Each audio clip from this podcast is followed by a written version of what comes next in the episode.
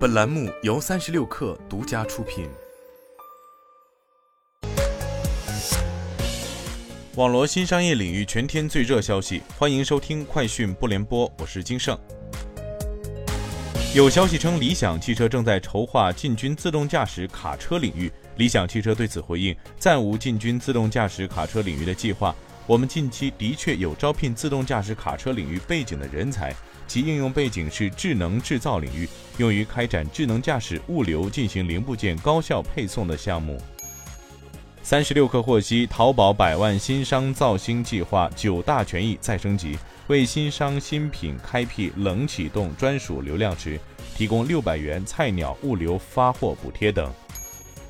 在二零二三腾讯全球数字生态大会上，百川智能联合创始人、总裁洪涛透露。百川智能的大模型 API 将于九月二十号上线，届时客户可以直接申请调用。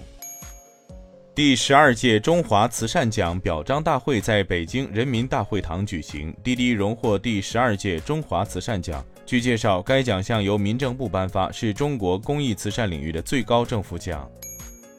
继 Mate 六十 Pro 后，华为正式推出 Mate 六十 Pro Plus，后者于今天十点零八分开启预定。